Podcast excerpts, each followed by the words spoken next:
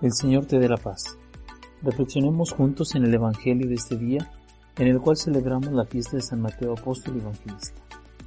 El relato evangélico nos narra la elección que Jesús hace de Mateo para hacerlo su discípulo. Esta elección de Jesús se hace en medio de la controversia, pues para el pueblo judío, Mateo era un pecador, un publicano, amigo del imperio romano por su condición de cobrador de impuestos. Pero San Mateo no oculta su pasado ante la mirada misericordiosa de Jesús, sino que, al reconocerse especialmente llamado, nos ayuda a comprender que la vocación cristiana, y particularmente la del apóstol, es ante todo un acto de misericordia y de amor por parte de Cristo. No en vano el Señor aseguró que no había venido a llamar a los justos, sino a los pecadores, para que se conviertan.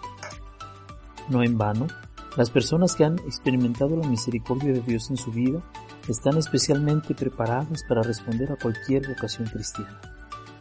La clave de esta realidad reside en el amor misericordioso de Dios que nos redime, nos ennoblece y nos perdona. Por eso el verdadero apóstol, el que es llamado por Dios, suele estar dotado de algunas virtudes que menciona San Pablo en la carta a los colosenses, la compasión, la bondad, la humildad, la mansedumbre, la paciencia. ¿A qué nos invita el testimonio de San Mateo?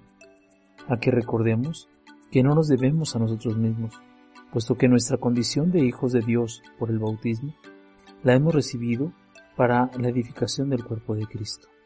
En este sentido, lo que somos y lo que hemos recibido de parte de Dios, dones, cualidades, capacidades, valores, los hemos recibido para edificar la comunidad, es decir, la iglesia.